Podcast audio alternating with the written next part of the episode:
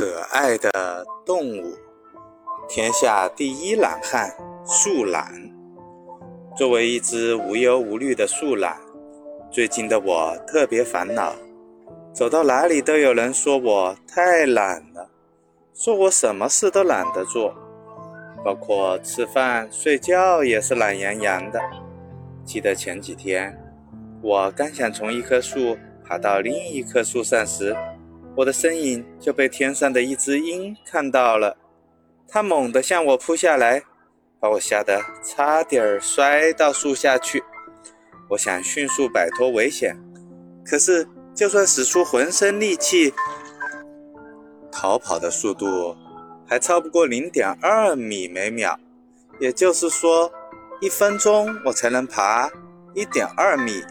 这个距离对你们人类来说，可能就是两三步的事儿，可对我来说简直太远了。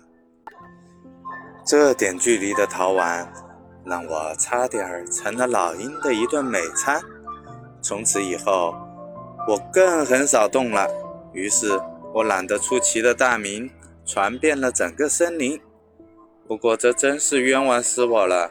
在这里，我要严肃地给我们树懒证明：我行动缓慢。绝不是因为懒，而是生理结构的原因。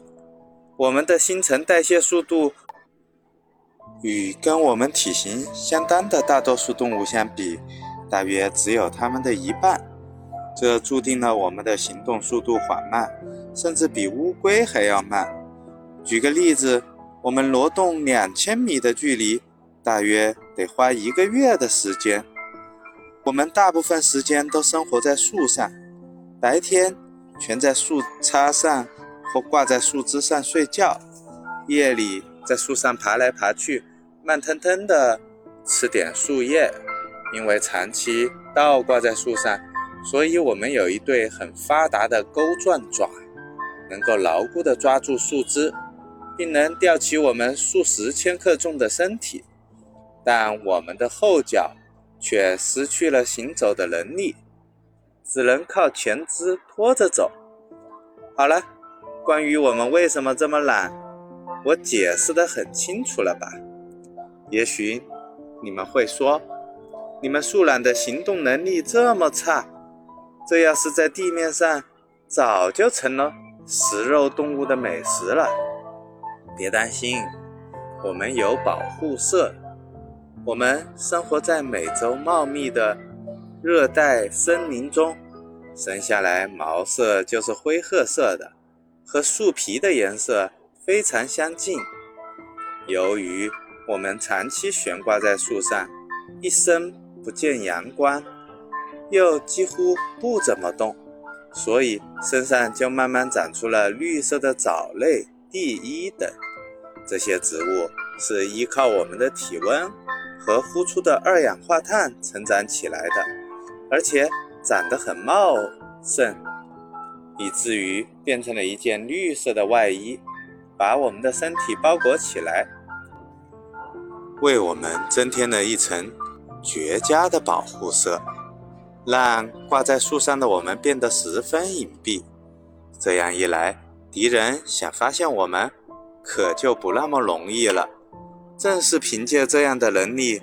我们才能在漫长的历史进化过程中生存下来。除此之外啊，我们的这件外套还为那些以藻类为食的昆虫幼虫提供了生存空间。这样的模式叫共生，它们把我们的身体当成家，而我们则靠它们来伪装保护自己。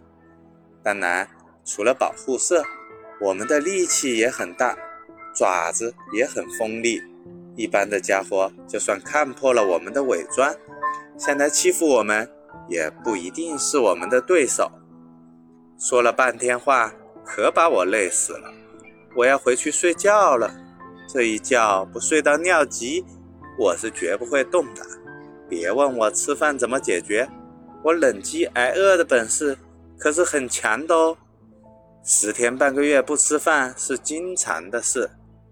今天的交谈就到此为止吧，好累啊！和你们说话真是耗费了许多体力。我得去睡个大觉了。超级小链接：好动的树懒。树懒可是不折不扣的电影明星呢。动画片《冰河世纪》系列中就有一只叫做西德的树懒。不过这只树懒可真是太好动了。